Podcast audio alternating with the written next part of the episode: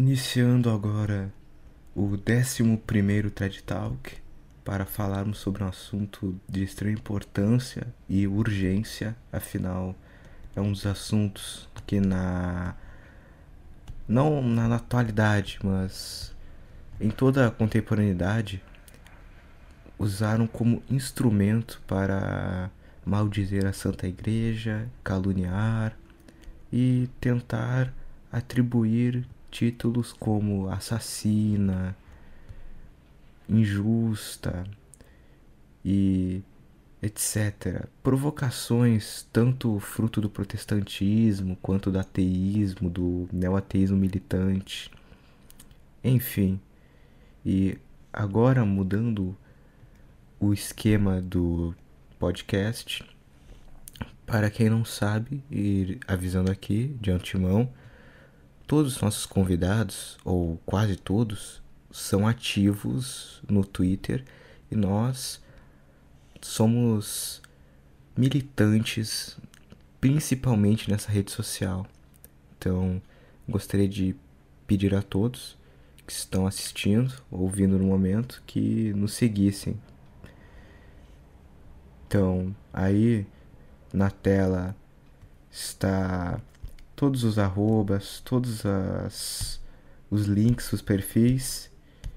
E muito obrigado. Agora, caso queira, pode se introduzir, Bento, que será aquele que vai ministrar boa parte do podcast. Ah, opa! Bom dia, boa tarde, boa noite, independente do horário que você esteja assistindo esse podcast. É como você Mike falou, é um assunto de muita importância, porque a Inquisição é, comete-se certas e gravíssimas falácias históricas, como nós pretendemos demonstrar neste podcast, que, se não forem estudadas a sério, irão gerar grandes erros. Como o historiador argentino Christian Rodrigo Iturralde comenta, quando se analisa os livros de história da Inquisição, as coisas que precisamos analisar é a lógica dos fatos narrados, a, claro que também as referências bibliográficas e, por fim, as consequências. Não querendo uh, me estender muito nessa introdução, mas como eu, eu, ao menos, pretendo demonstrar de início, certos historiadores espanhóis, judeus, alemães, protestantes, enfim, mentiram gravissimamente sobre a Santa Inquisição caluniaram-a de tal modo que chega ao ponto de parecer de fato que foi o pior momento da história da humanidade. Como se fosse o reinado de terror de Satanás. Coisa que nunca foi. E que iremos demonstrar que, na verdade, foi o reinado social de nosso Senhor Jesus Cristo. Bom, uh, não, novamente estou querendo me estender. Historiadores como Laurent e outros judeus, como Cecil Roth, embora que acertem em alguns pontos, mas na Inquisição cometem vários erros. Uh, Laurent, né, era é um ex-inquisidor e que acabou traindo a Inquisição, revelando segredos de como burlar ela para uma condessa espanhola. E C.S. Roth é um judeu que, de todas as formas, aprova todas as inquisições judaicas que eram de uma tamanha perfídia e atentados contra a dignidade humana, que nem se pode considerar que tem prescrição alguma segundo as Sagradas Escrituras. É de fato de uma perfídia satânica vinda exclusivamente do Talmud. E. Não, então, perfeito. E agora, né, os outros participantes podem se apresentar. Por favor, Etrusiano. É, então, uh, eu acho que, como foi bem explicado, o problema principal sobre isso eu devo lembrar que, a princípio, o grande problema sobre. que também é um enorme agravante sobre essa questão é o que leva as pessoas a interpretarem a Inquisição de tal forma. E eu acho que isso reside muito, não só naquela velha questão básica da doutrinação no colégio, etc., mas sim principalmente na questão da falta de interpretação devido a uma desumanização que nós temos por eventos passados.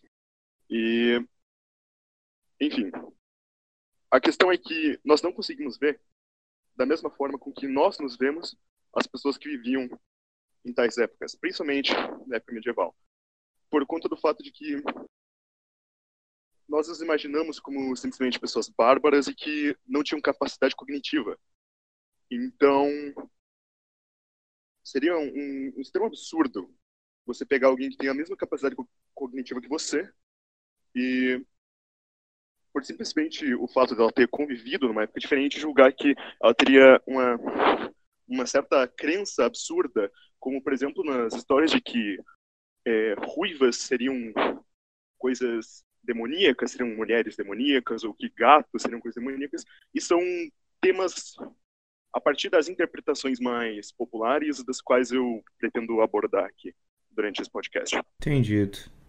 Excelente. Então agora, caso queira e possa, né, o Loxisor, que será outro participante, poderia se apresentar? Dando continuidade ao que o Etrusiano havia falado, é, eu acho muito importante também né, nós darmos uma ênfase a toda a propaganda que não foi feita só agora. E nós sabemos que os protestantes perderam algumas guerras contra os católicos. Tá falando das, das, propagandas que os próprios protestantes era a principal arma, de, arma dele na época para atacar a Igreja Católica. Eles passavam como se fossem vítimas da Inquisição, como se ou como se sofressem de uma maneira. Não houve nada disso. A própria historiografia no século no século no final do século XX, confirmou isso para a gente. Eu acho muito importante citar esses estudos da década de 80, 90, início dos anos 2000, desmentiu toda essa falácia desses documentos falsos criados pelos protestantes na época. E, além disso, também acho importante, também acho importante falar do fato de que muitos, ah, do fato que a maior parte da população não era afetada de fato pela Inquisição por questão da ruralidade europeia na época. Mais de quatro quintos da população viviam na zona rural. Muitos nunca sequer viram um inquisidor. Como pode ter tamanha crueldade em grande escala com somente pouquíssima parte da população sendo afetada. É isso que é interessante também ser abordado aqui nesse podcast. Uh, eu só gostaria de acrescentar. Eu não sei se isso seria muito invasivo no tema participante, mas que boa parte da propaganda realizada contra a igreja, como Law Caesar e outros anos disseram, a respeito dos protestantes, era também muito impulsionada pelos judeus com a expulsão dos judeus da Espanha e de Portugal, muitos deles se uniram aos calvinistas e luteranos para espalhar ainda mais a falsa propaganda sobre a Inquisição. E é daí que vemos histórias como aquelas máquinas de tortura, Serra Prussiana em Espanha, que era uma invenção germânica, Dama de Ferro, e entre outras máquinas de tortura que não possuem o menor sentido para a época e que não tem nenhuma ligação com os países católicos. Uh, algo mais? Não, não, eu tinha parado de falar mesmo. Entendi. Para iniciar, a primeira pergunta que convém de dizer aqui, né, seria o que é a Inquisição? Bom, a Inquisição é uma palavra que deriva do verbo inquirir. Inquirir, do latim, significa literalmente investigar algo. Este algo pode ser uma pessoa, um objeto ou qualquer outra coisa até mesmo uma política de um Estado complexo. O que, que isso acontece é. Eu uso agora palavras que o Olavo de Carvalho utilizou em um vídeo dele que eu vi recentemente, que é o seguinte: quando se estuda a Inquisição de forma errônea, é claro, se atribui a, uma, a um ato de inquirir a matança de milhares de pessoas. É, é um absurdo você imaginar que uma simples inquisição um simples ato de pesquisar fontes e julgar algo vai matar milhares de pessoas. É, é ridículo isso. Tudo bem que o Olavo de Carvalho não é a melhor pessoa para se citar como fontes, mas é uma coisa que ele disse que é uma verdade. Não tem como um ato de inquirir matar alguém, porque ele só vai per si em, e procurar investigar alguma causa, algum assunto, seja ele qual seja. É, pode prosseguir, seu Mag. Espero que tenha ficado claro. Não, não, sim. Exato. Essa ideia, né, de que, por exemplo, caso uma fonte seja reestudada e seja tirada uma nova conclusão, mesmo que totalmente falaciosa, e por causa dela mais pessoas morrerem, né? É um erro moderno. Sim, sim. E se faz vários saltos lógicos, vários saltos lógicos, é, simplesmente como se ah, a Igreja Católica ia contra os hereges. Ela processava os hereges, logo ela matava os hereges. Isso não tem o menor cabimento. Sim, tanto é que você vê que quanto mais tempo se passou desde que a Inquisição ocorreu, não é? Mais o número de mortes foram morrendo, como se a cada vez eles fossem descobrindo mais e mais corpos escondidos nas paredes. Sim. E historiadores falsos, como eu havia citado o famoso caso de Loretti, ex-funcionário do Santo Ofício, chegam a números assim absurdos, com pequeníssimas atas inquisitoriais que só para ficar mais claro, as atas inquisitoriais, elas são divididas, cada ata é por pessoa, é por caso. Então eles não vão julgar, por exemplo, mil e uma pessoas em uma única ata. São mil e uma atas para cada mil e uma pessoas. E é o que se ignora muito. Ou seja, é um nível de organização processual tão rebuscado, não é? Para um processo que eles diziam né, dizem, tentando acusar, ser tão sumário.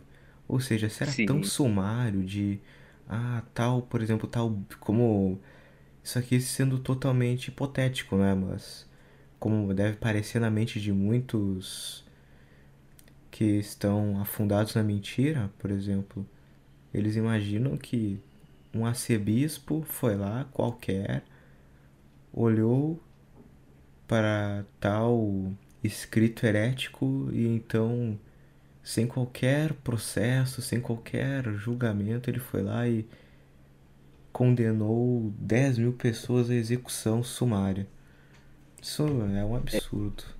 Sim, e uma coisa, Semag, que, é inter... que tem que ficar claro, é que na Inquisição, principalmente na medieval, nem sempre aquela pessoa que era condenada à morte, ou seja, na fogueira, ela morria. Isso tem que ficar muito claro. Porque, principalmente na Inquisição Medieval, como eu falei, o, na hora de todas as sentenças, isso foi deixado claro pelo Papa Bonifácio VIII, em 1394, no primeiro ano de seu pontificado, em que ele dizia o seguinte, que nos processos inquisitoriais, todas as decisões tomadas eram precisas estar com, é, sobre o consentimento do bispo e o bispo deveria participar. Então, na hora do julgamento, o bispo tinha que estar presente. Na hora da execução da pena, ele também deveria estar presente. E na hora de averiguar as provas, ele também deveria estar presente. E se, por exemplo, o bispo, por algum motivo, achasse que aquele, aquela pessoa herege é, era digna de perdão, que de fato se arrependeu, na hora se acabava a execução. Às vezes estavam para acender a fogueira e o bispo fala, e a pessoa se arrependia de uma tal forma que o bispo é, ficava assim, tão, ficava tão na cara que a pessoa se arrependeu que o bispo imediatamente mandava que se parasse a execução e liberasse ele. Então, não, um ótimo ponto, né? Uh, não era um processo limado de qualquer misericórdia. Na realidade, do início ao fim, eles tratavam todos os assuntos com o máximo de misericórdia possível. E só Sim, nos casos é... mais extremos, não é? Alguém era de fato condenado. Sim. E não é à toa que no simpósio de 2000, quando foi se analisar 44, 144 mil documentos da Inquisição Espanhola, que são as atas que se tem hoje em dia, se descobriu que dessas 144 mil, apenas 1% foram condenados à morte. Desses 1%, digamos que se colocarmos uma margem de 75%, 70% deles foram de fato executados, as pessoas morreram. Mas na margem processual de pessoas que morreram, nas atas inquisitoriais que consta isso, é 0,7% das atas. É um número baixíssimo, não chega nem a mil atas que as pessoas morreram. Então, agora não é? Caso me permitam, poderia perguntar como dividir a Inquisição, afinal houve mais de uma.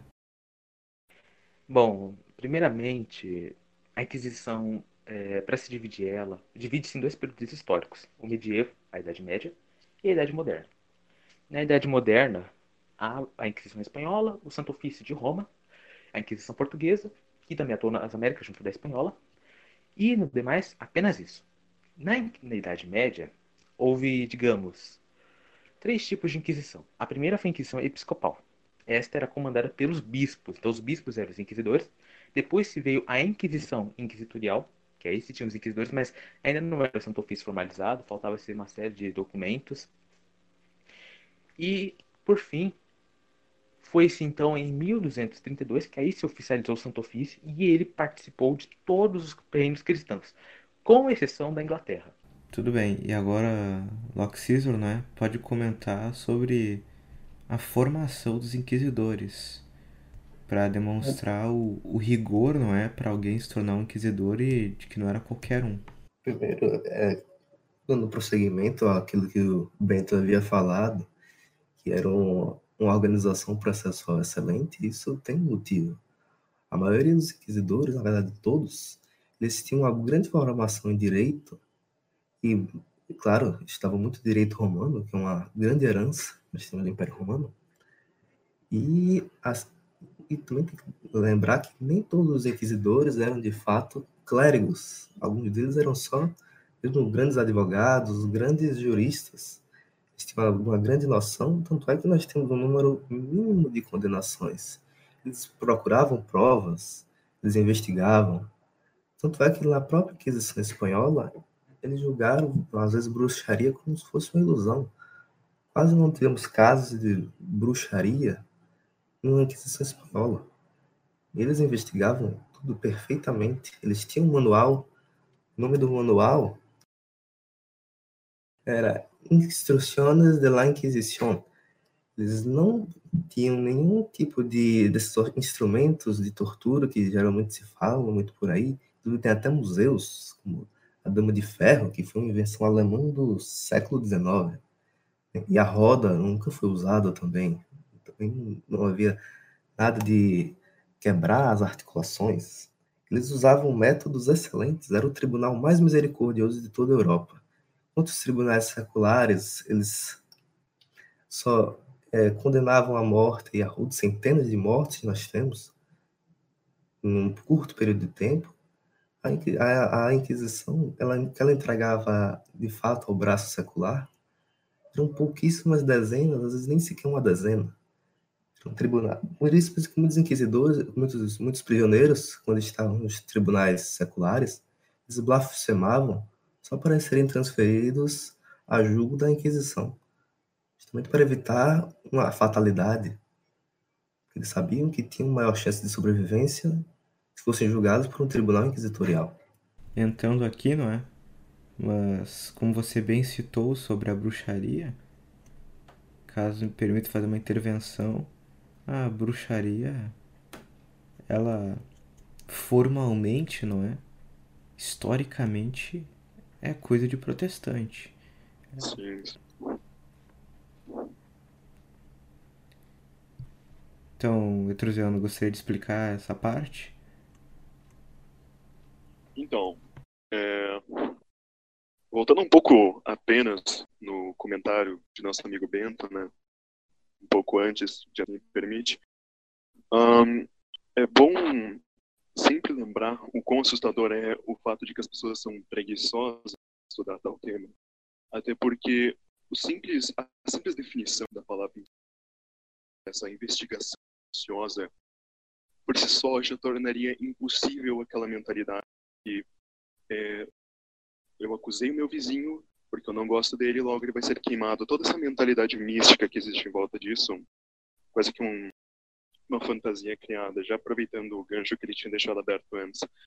Então, esse tipo de coisa já entraria em contradição com o próprio princípio da, da prática da Inquisição. Outra coisa agora, né, referente às bruxas, um, isso foi sempre uma coisa que foi completamente a ideia de se acreditar em bruxas, né? Sempre foi abominada pelo, pelo catolicismo. Né?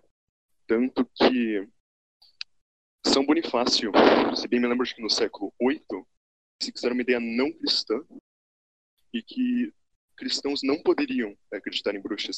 E o beato Carlos Magno é, disse que condenar uma bruxa à fogueira era um costume pagão e, se fosse praticado por um cristão, poderia até mesmo ser punido com a morte.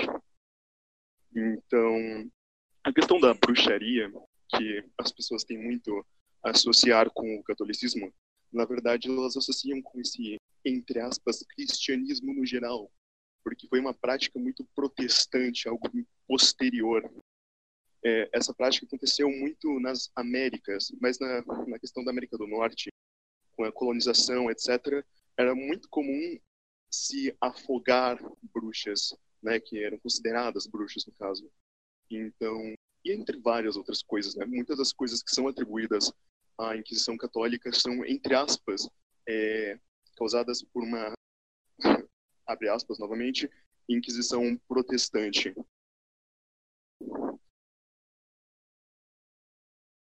E eu acho que, a princípio, sobre essa questão, é isso. Se eu tiver mais uma oportunidade, eu posso discorrer sobre mais alguns outros fatos que muito tem a ver com essa questão, principalmente da, das falsas associações à bruxaria que temos sobre o catolicismo. Posso?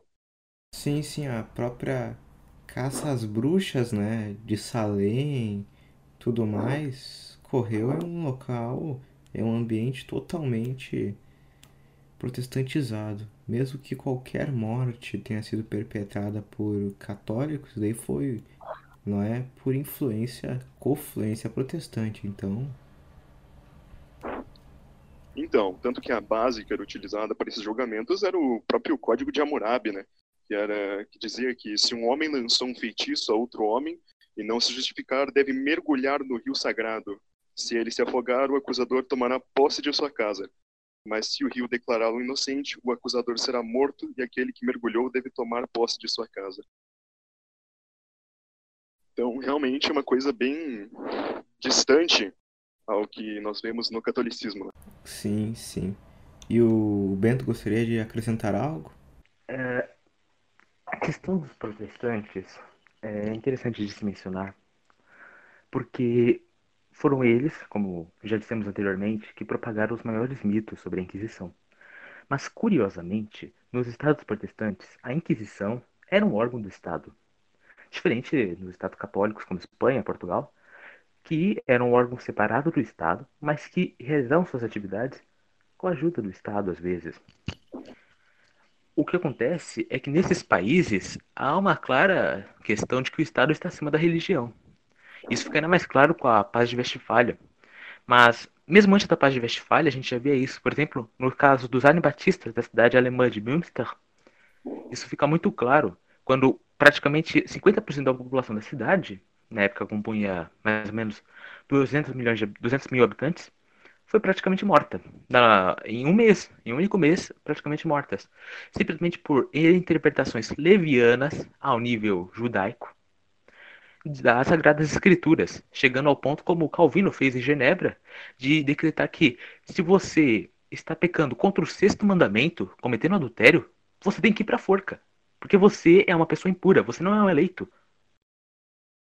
Então, os estados protestantes, eles sempre partiam de um princípio, de uma interpretação é, palavra por palavra e não frase por frase com uma contextualização como os católicos.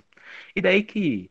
E daí, a partir daí que os protestantes eles vão tirar várias mentiras, né, para falar de nós católicos, como por exemplo Galileu, Giordano Bruno, Giordano Campanella, as bruxas, né, como você falou, de Salem, século de Salem, bruxas de San Miniato na, na Itália, e outros casos absurdos que inventam. E só uma coisa, Osemag, que é interessante de se falar, Segundo o Simpósio Internacional da Inquisição, esse não é o de 2000 do Vaticano, é o de 1981, do, realizado em Nova York, se comprovou que em um, um único século de Inquisição protestante, desde a Reforma, né, desde 1520, 1507, até o ano de 1617, em todos os territórios protestantes da Europa, Inglaterra, norte da Alemanha, Suíça, Escandinávia, foram mortos um total de 100 mil pessoas acusadas de bruxaria. E nos Estados Católicos, só para citar um exemplo, na Espanha, na comunidade de Aragão, uh, ocorreu um caso massivo de pessoas se, com, eh, se confessando todos os dias. Algo, ok, era comum, o catolicismo era vivo na sociedade, mas era de uma forma extrema, sabe? Era como se você se confessasse na manhã, à tarde você ia se confessar de novo, e à noite você também ia se confessar de novo. E às vezes na madrugada até. O padre acordava assustado ali e tinha que te confessar. Então se chamaram mais inquisidores para a região de Aragão e foi descoberto que estavam se acreditando haver uh, magias e bruxarias acontecendo nas comunidades, nessa comunidade. Foi-se foi -se iniciado então um cerca de mais de 10 mil processos em uma única década. Foi o máximo de processos inquisitoriais que ocorreu na Espanha em pouquíssimo tempo. E que se descobriu que, na verdade, todas essas pessoas que eram acusadas de bruxaria, ou de simonia, ou qualquer outra coisa de magia, na verdade, elas estavam drogadas. Porque elas comiam algum fungo na floresta que fazia elas terem alucinações. E disso foram salvas um total de 15 mil mulheres da fogueira. Coisa que nunca iria acontecer nos estados protestantes. É, pode continuar, Samag. Não, não. Perfeito, você vê aí uma disparidade gritante, não é? Entre o que é um processo formal, complexo, né? Com todas as suas. Como é que eu posso dizer? Com toda uma burocracia para realizar qualquer coisa, que era superior à própria burocracia dos estados vigentes, tanto é que, como já bem mencionado, alguns criminosos preferiam blasfemar para serem julgados pela Inquisição do que pelo Estado espanhol, porque sabiam, né, eles tinham em mente que seria um julgamento mais justo, dependente Sim. do crime cometido. Então, comparando isto com o oposto, né, o extremo, onde imagine do nada 100 mil pessoas morreram por é. coisas translocadas, né? Bruxaria, o que que, o que, que era bruxaria para protestante?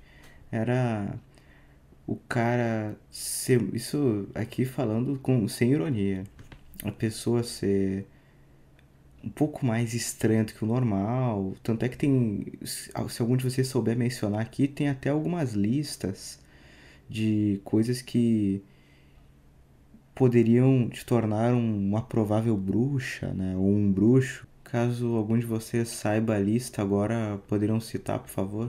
É, a lista em questão é o Martelo Maleficarum, Martelo das Feiticeiras, como foi traduzido aqui. É, foi um, um livro publicado por um inquisidor e o livro ele veio de uma bula agora me falha, não sei se o Bento pode me ajudar, a bula de uma bula que havia sido publicada na época, só que interpretada erroneamente. E o inquisidor que publicou colocou essa bula no livro, como se houvesse alguma autorização eclesiástica da publicação do livro. E assim o livro foi difundido pela Europa, mas a sua, a sua circulação foi proibida diversas vezes. Mas nós sabemos que ele persistiu, tanto é que, infelizmente, é publicado até hoje, como se fosse alguma coisa verídica. Nós sabemos que aquilo dali não serviu como referência para absolutamente nada.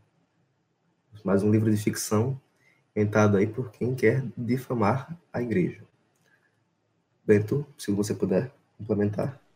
É, só sobre essa bula que você citou, eu também não me recordo agora o nome dela, falha da minha memória, mas ela foi publicada, se eu não me engano, no ano de 1485, ou seja, no final do século XV. E o Malus Maleficarum, ele foi um livro é, que está até hoje no Index. Se você conseguir encontrar o PDF, ou até mesmo comprar o livro, que há, há livrarias que vendem, né, o livro completo do Index, até o final da Inquisição, lembrando que eu falo Inquisição de, mesmo depois de São Pio X ter restaurado o Santo Ofício apenas de forma eclesiástica. É, você vai perceber que o Malus Maleficaram, praticamente quase todas as páginas deles estão no Index.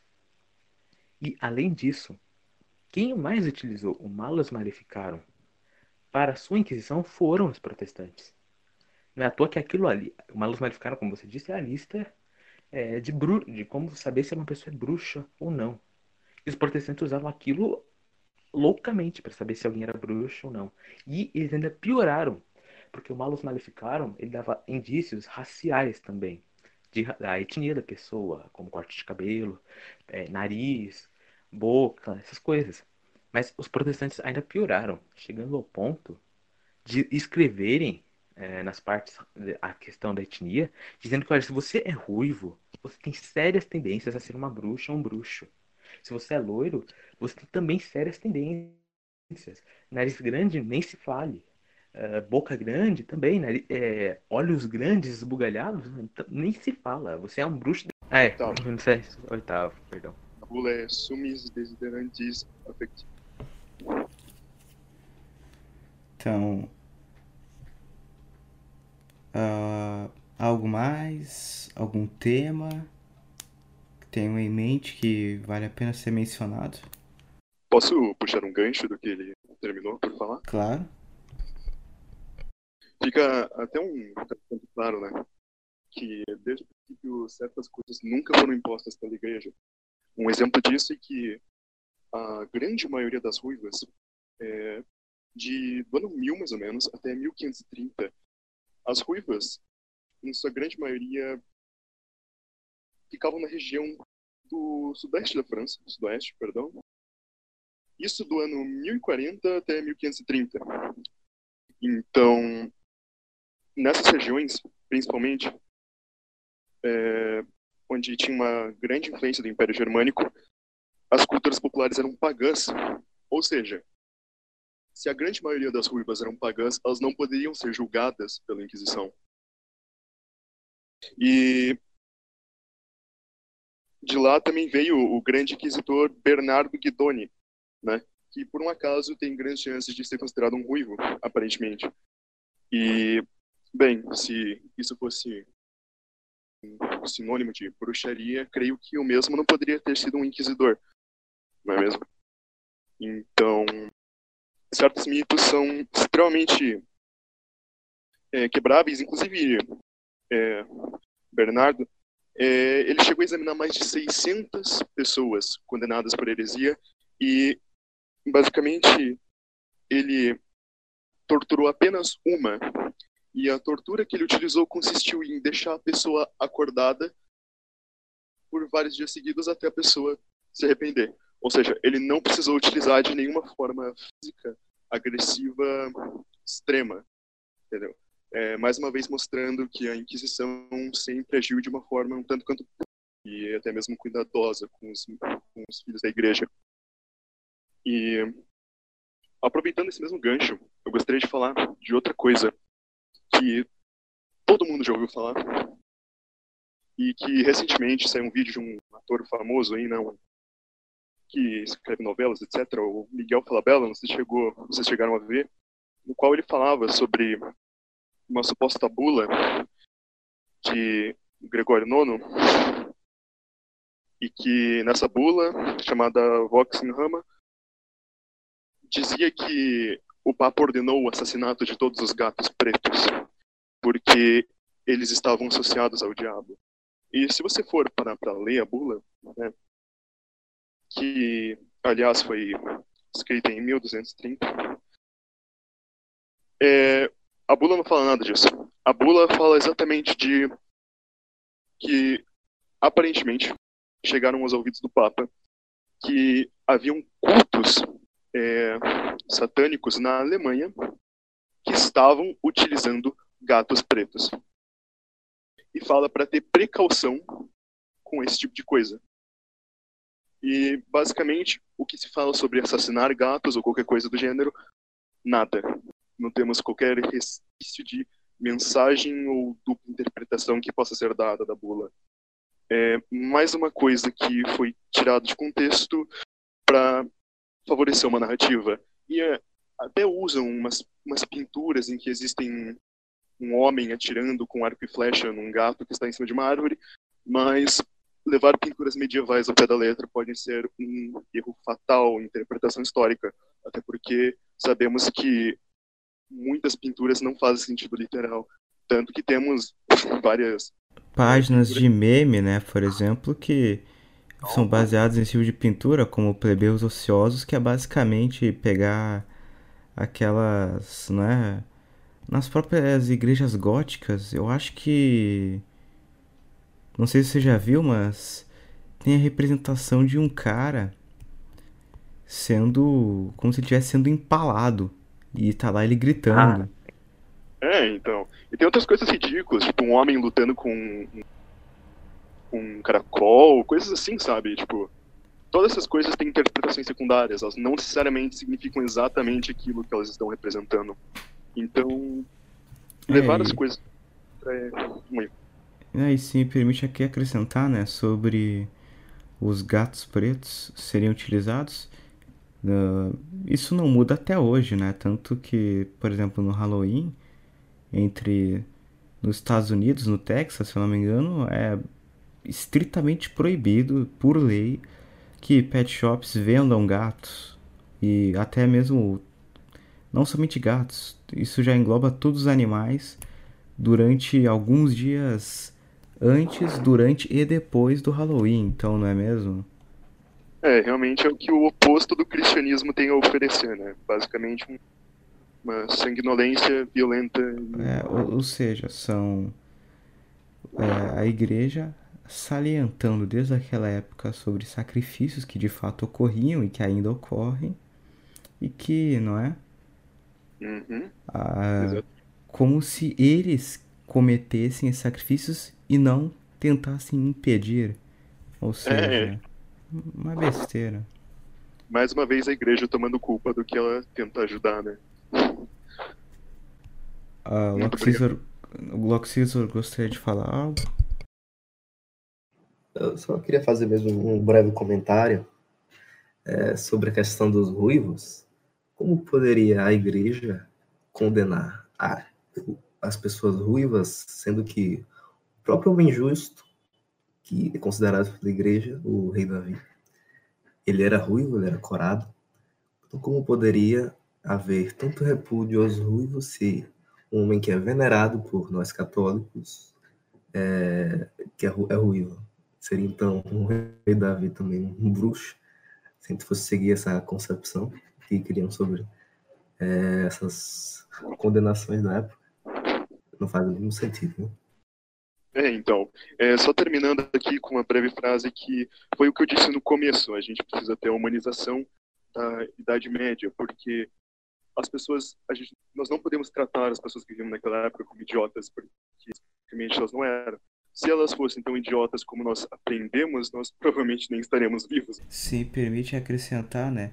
Eles tentam acrescentar. Eles tentam descrever esse período como se fosse um conjunto de imbecis, né? Um amontoado em cima do outro. Que não sabem reagir a nada. Eles pegam um período de mil anos, que foi a Idade Média, não é? E representam como se fosse um monte de abóboras com a igreja no meio. Então o padre fica julgando e esse pessoal fica aboborando, aboborando.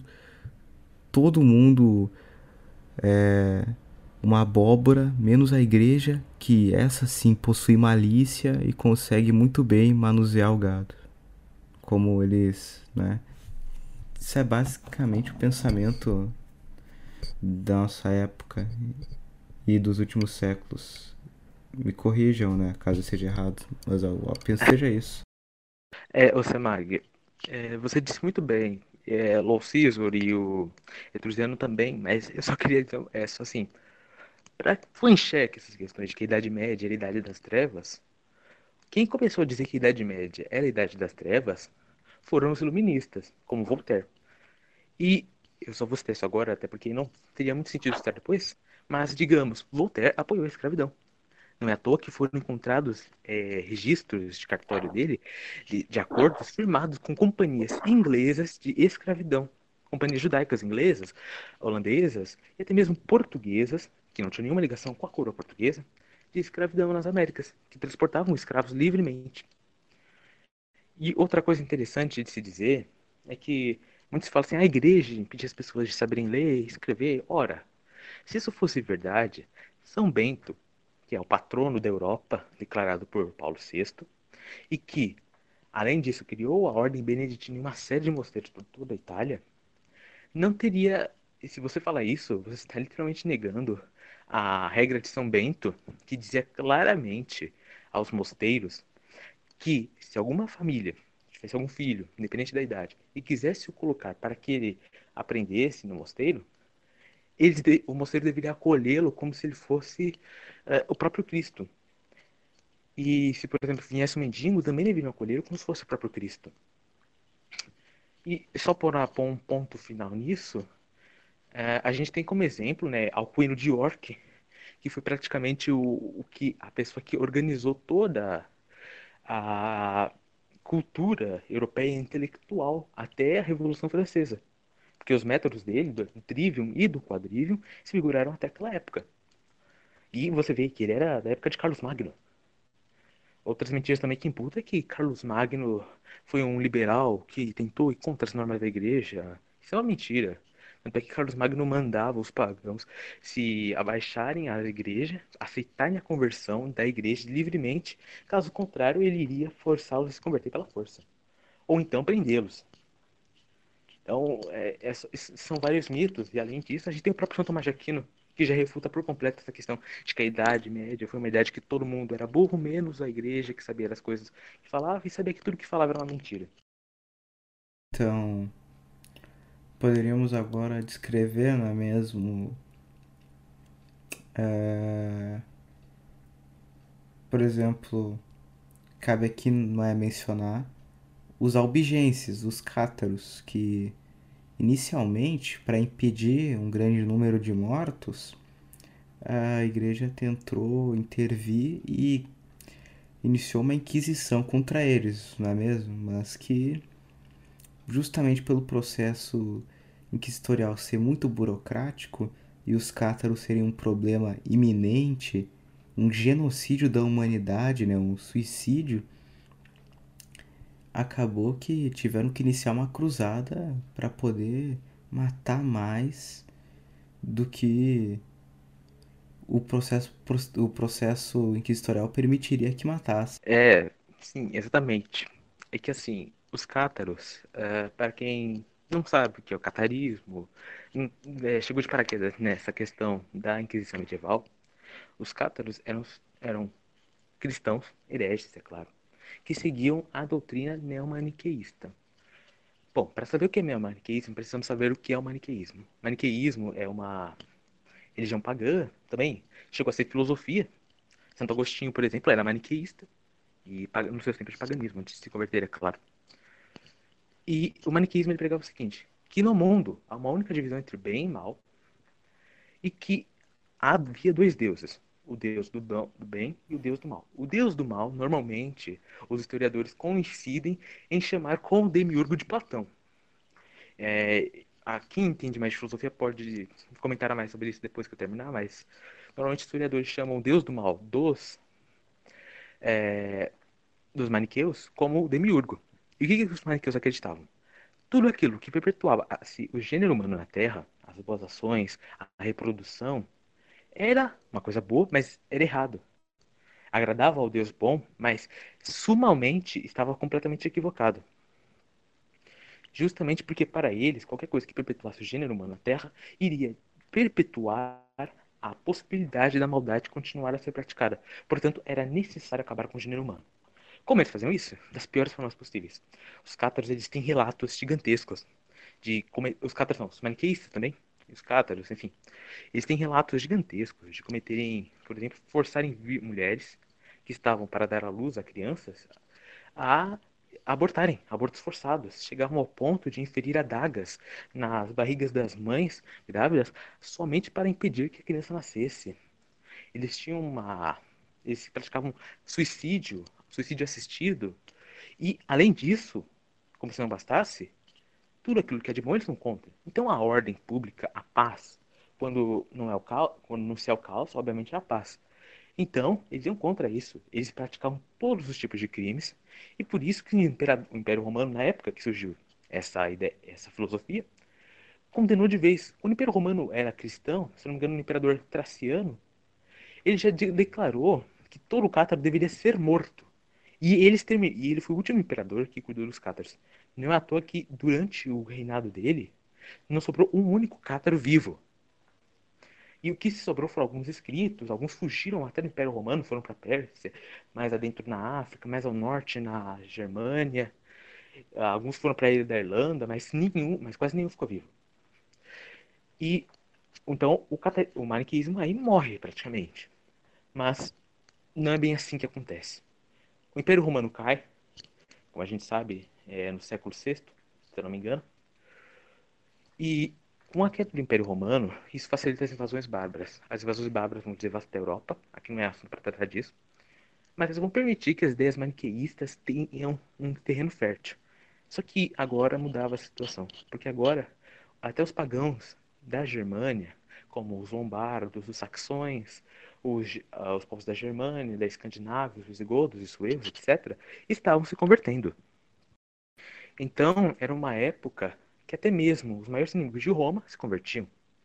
E isso gerou ainda mais, fez com que o terreno ficasse ainda mais fértil para o maniqueísmo.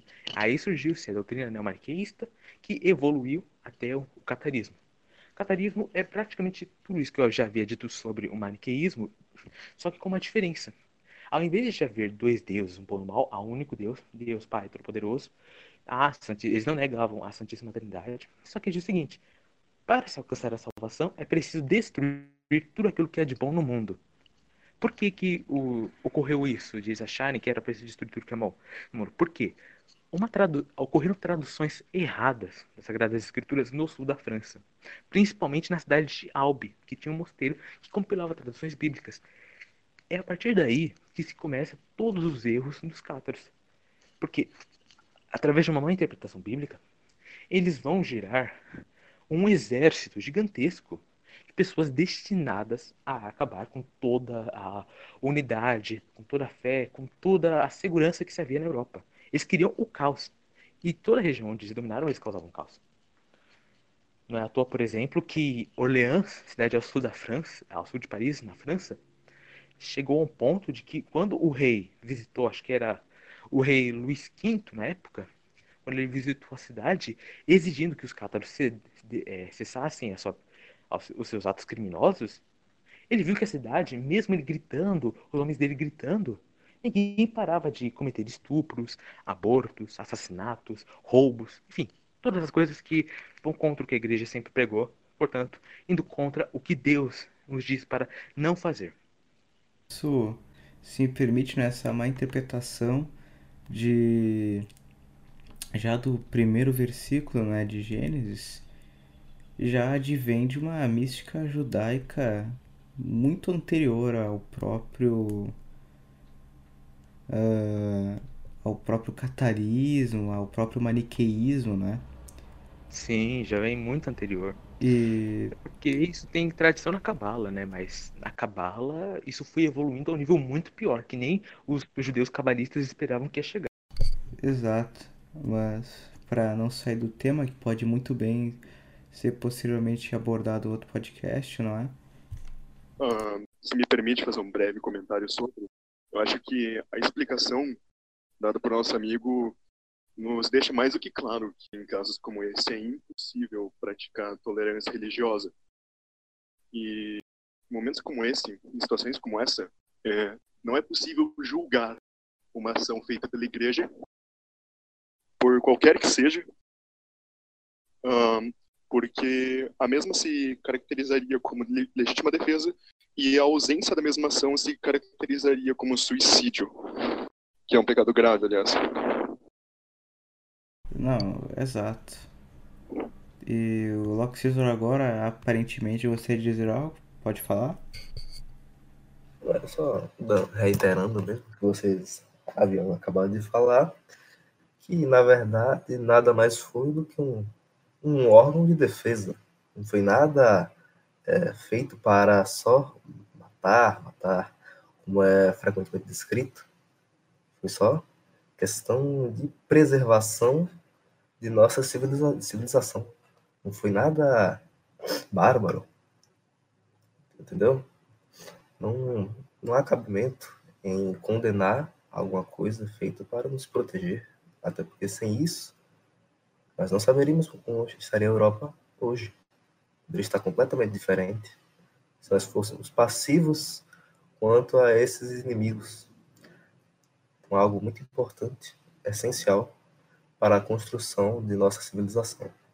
É, sim, e só para reforçar, há, há historiadores, é claro, eu não vou citar nomes agora, porque são vários, eu também não vou me lembrar, já que essa parte eu não acho tão importante estudar os próprios historiadores, já que é um fato que quase todo historiador, até mesmo que, que mais criticam a Inquisição, aceitam, é que uh, nas escolas, normalmente, é, quando se vai falar da, dos cátaros, né, eles tratam os cátaros assim, como hereges, colocam título de herege, mas não contam as abominações que eles faziam. E é uma coisa interessante de se notar, porque eles contam, de fato, de uma forma, claro, que tem lá um certo grande sentido de malícia, mas que também lá tem sua verdade, embora que bem distorcida, de que o medievo foi uma época de muita devoção, uma época de fé. Como diz o historiador que eu já citei anteriormente, é, Christian Rodrigo, a Idade Média nada mais foi do que uma idade em que, os, que a sociedade poderia se resumir em uma única palavra: cristocentria. Cristo estava no centro de tudo. Sem ele, não havia sociedade. E com ele é que havia sociedade. Então, é de se imaginar que a fé das pessoas, para defender a fé, a igreja, o papa, os bispos, enfim, era gigantesca. E, e assim, as cidades, por exemplo, de maioria cristã, minoria cristã, que as pessoas se sacrificavam para defender a fé. Por exemplo, na Itália, na Lombardia, uh, numa cidadezinha perto da fronteira com a Suíça, creio eu que era a cidade de Verona ou perto, havia uma prisão de cátaros. É, uma prisão que era a prisão da Lombardia. Havia mais ou menos uns mil presos. Uma população nessa cidade, que era pequena até, ela estava com armas, claro armas daquela época, no caso, quer dizer, não é armas modernas, invadiu a prisão enquanto o bispo delegado da Inquisição, nessa época era a Inquisição Episcopal, então os bispos que exerciam a função de inquisidores, estavam indo uma viagem a Roma. A população invade, então, essa prisão, arma uma fogueira improvisada com os materiais que tinham por ali mesmo, e depois disso, pegam todos os presos e os condenam à fogueira. Sem mais nem menos. Simplesmente por eles representarem uma ameaça à sociedade. E então outro tema pertinente poderia ser mesmo que já tenha sido anteriormente abordado por cima sobre as formas de tortura e os instrumentos utilizados ou supostamente, melhor dizendo, né, utilizados que 90% do que se atribui aos inquisidores como formas de tortura, de coerção são totalmente falaciosos, né? É, sim, de fato. Aqui, como é, eu acho que claro da minha área que eu, que eu estou falando, tratando, é a Inquisição Medieval. Então, não havia assim, muitos instrumentos de tortura, né? Talvez o máximo que eu vou ter que tratar disso é, se assim, o Semag permitir o que eu falo, é o caso dos Templários, mas isso fica para um período mais adiante deste podcast. E que, assim, diversos dos instrumentos aqui, claro, dando passagem para o Lawciso e para o Etrusiano falarem, eles eram, na verdade, de países protestantes, como a Dama de Ferro, né, Lawciso já citou, que era da Alemanha, a, a pena, que era um instrumento que se dizia que era utilizado pelos inquisidores católicos, né, para fazer tortura anal nas vítimas, na verdade, a pena nunca foi utilizada para isso. Ela foi usada pelos holandeses, calvinistas, protestantes, portanto, para torturar suas vítimas através do nariz. Quer dizer, se enfiava, a pena era como se fosse mais ou menos um instrumento, digamos, com uma ponta grossa no fundo e que na frente ela era bem fina, que rasgava a pele facilmente e que se enfiava no nariz das pessoas para se obter informação. Normalmente eles usavam isso por 10 minutos, 20 minutos, os narizes das pessoas ficavam sangrando aos montes, chegava às, às vezes que a pessoa, tempo que a pessoa não conseguia respirar. Então, a, esses instrumentos, né, citando esses, é claro que há vários, vários, como a Serra Prussiana, que também era alemã, e que nunca foi utilizada pela Inquisição Espanhola, como tanto denigrem por aí, que, na verdade, são todas falácias históricas que os próprios protestantes acometeram. Caso me permita aqui acrescentar, não é mesmo? Por exemplo, o único instrumento de tortura que nós podemos considerar, né? Tortura, por assim dizer, era a própria fogueira, não é? Ah, sim. A, a fogueira era já punição. No caso, sim, a sim. pessoa ela cometeu crime, fogueira. Então ela já ia morrer na hora. Não era assim uma, por exemplo, coloca a mão no fogo, daqui cinco minutos é, você tira. Não, não, não. E a única. único adicional, talvez, seriam colocar enxofre nas camisas brancas para que. nas vestes, no caso, para que a pessoa com. acho que era enxofre ela não desmaiasse, então ela queimasse integralmente, ou seja, para que ela sofresse toda a penitência por trás da fogueira, porque ainda assim a fogueira era como o fogo do purgatório, um fogo do amor, porque visa com a pessoa visa queimar a pessoa agora para que sofra neste momento causal, né, temporal, para que posteriormente, não é, não venha a sofrer ainda mais no inferno, com um sofrimento tão grande. É algo penitencial. Sim, e também na fogueira muitas pessoas se arrependiam. Às vezes a pessoa começava a sentir fogo nos pés, já se arrependia na hora. E o inquisidor mandava para acabar, apagar o fogo, normalmente nas, nas sentenças, nas execuções, se levava um balde com água até vários, porque às vezes o fogo chegava a níveis tão alastrosos que, alastrosos que teria que se usar mais de um balde de água para apagar. Né? À toa que morreram pouquíssimas pessoas na Inquisição. Perfeito. Uh, alguma colocação a mais por parte de alguém na chamada? É, se me permite, eu gostaria de dar é, prosseguimento essa questão dos instrumentos de tortura que você havia abordado inicialmente. É de que, se a gente for analisar, muitos desses instrumentos, a cadeira espanhola, é, berço de Judas, peira, foram alguns deles foram simplesmente fabricados por museu. Instrumentos só surgidos no século XIX, quando a Inquisição estava praticamente dissolvida. E algumas artes que nós também vemos dos famosos autos de fé, aquelas dos atos públicos da Inquisição, quando nós vamos, vamos ao ver os arredores, nós, nós percebemos uma arquitetura é, predominantemente dos germânicos, a arquitetura holandesa, a arquitetura alemã, países onde nós tínhamos um forte protestantismo, tínhamos uma atuação da Inquisição. Então, até na hora de retratar, para tentar é, difamar de algum modo, eles não conseguiram sequer deixar alguma coisa falsa parecendo de fato. Verossímil, né? Foi escancarado. É, exatamente. Eles, até para retratar, eles não tomaram nem cuidado com o que estavam retratando ao redor. O foco maior era no que estava acontecendo ali. Eles retrataram ao redor de maneira fiel.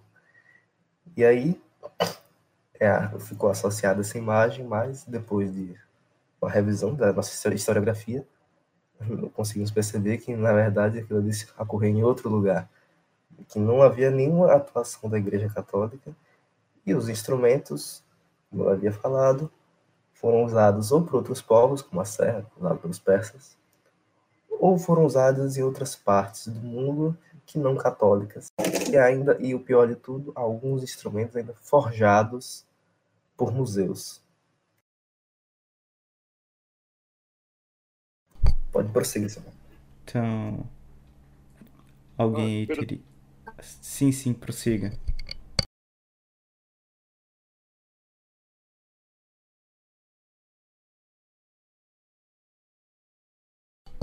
Truziano?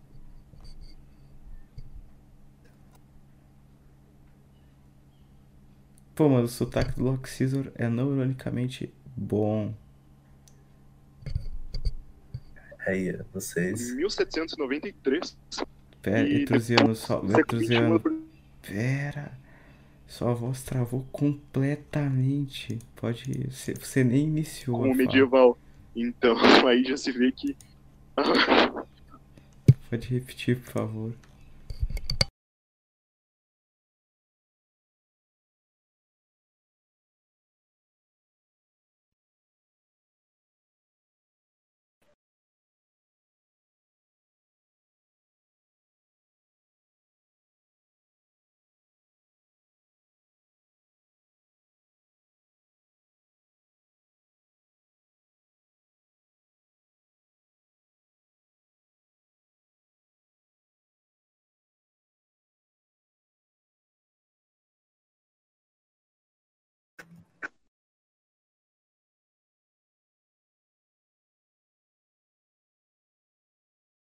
Etrusiano. Ah, você tá mudo. Ah, minha voz agora tá. Ah. Ué, Ah. É, tua voz tá implicando, mas eu não vou intervir. Pode falar o que quiser falar. ah, deu pra ouvir o que eu tinha falado antes?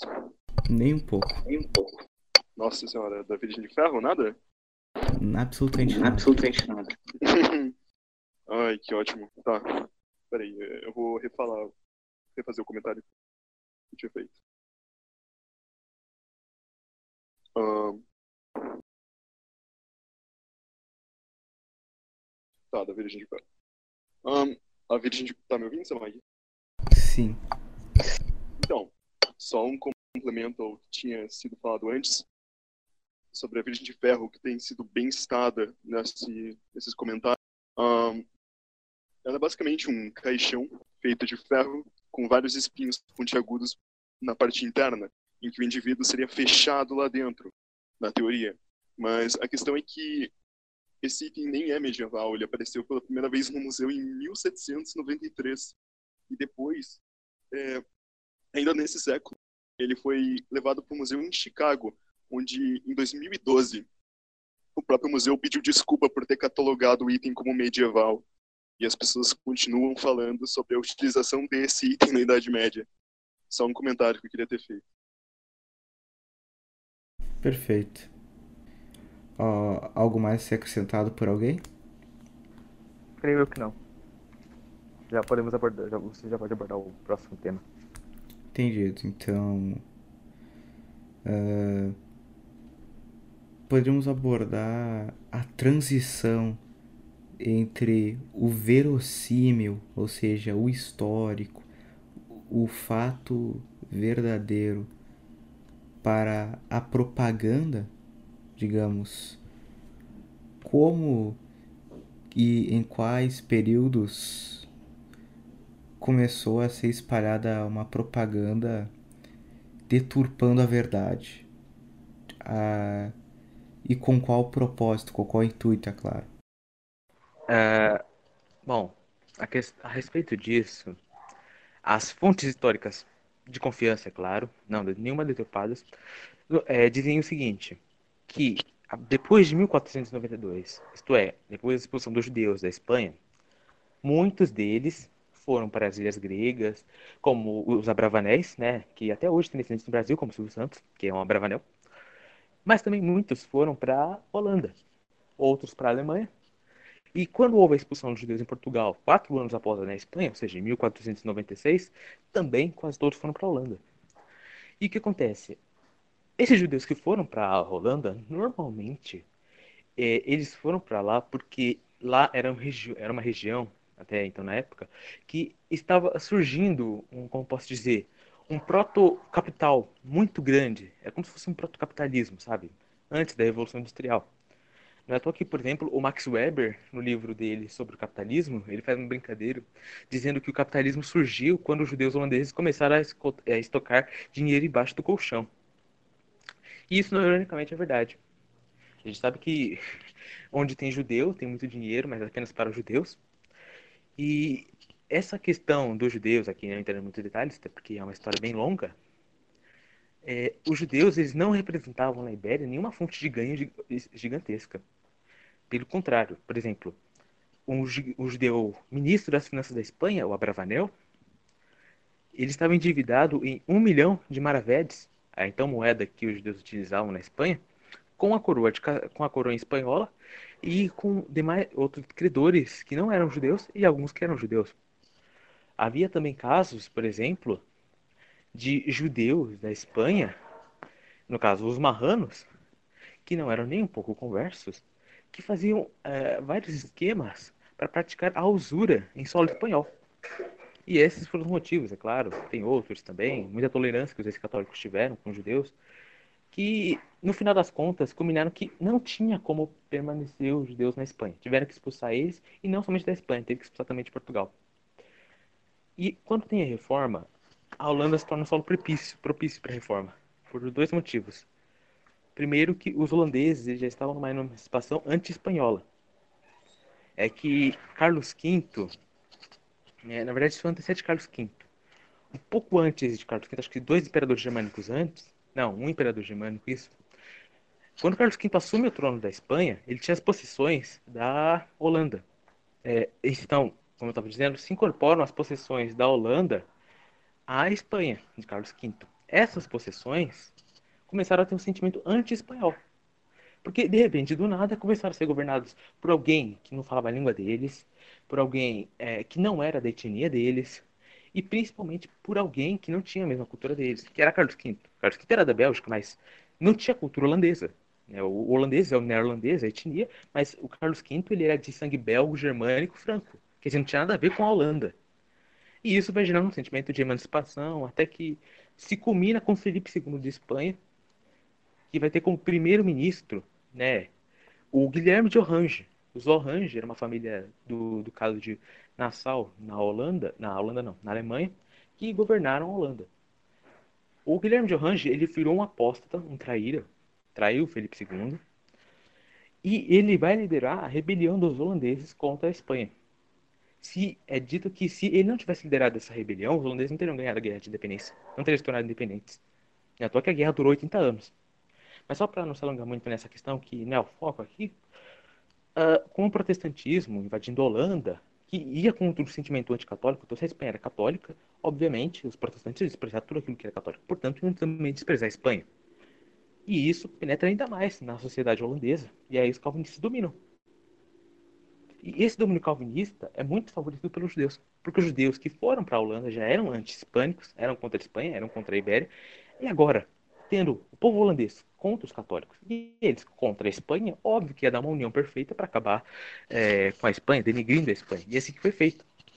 O primeiro artefato que eles utilizaram foi a prensa de Wittenberg, que Wittenberg não teve nenhum intuito é, é, protestante, difamador com a prensa. Foi uma maravilha a invenção, de fato mas ela foi usada por fins para fins errados. Por quê? O Wittenberg, para sua criação, ele teve que pedir muitos empréstimos aos judeus. Ele ficou muito endividado e não conseguia pagar suas dívidas. Aí, o que acontece? Os judeus ofereceram para ele a seguinte proposta: olha, ou você continua pagando nossas dívidas, vai ficar endividado até sua morte, e quando você morrer, nós pegamos uh, o nome da sua prensa através de seus herdeiros, ou você já cede a possessão da sua prensa para nós, e assim sua, a sua dívida está quitada. Ele optou pela segunda via, que era mais prática, e mesmo ele não tendo conhecimento, ele poderia ser protestante, católico, enfim, era algo claro, todo mundo iria fazer isso. Na situação dele, creio que não haveria uma única pessoa, até mesmo o Papa, que não iria optar pela segunda opção. Afinal, era mais rápida e quitaria menos males, pelo menos para si próprio. E assim ele foi enganado, e eles usaram a Bressa de Wittenberg. Não é à toa que nos primeiros anos que ela foi utilizada, já circulavam na Europa cerca de 300 mil panfletos que mentiam descaradamente sobre a Inquisição Espanhola. A Inquisição Espanhola que tinha sido instaurada no final do século XV.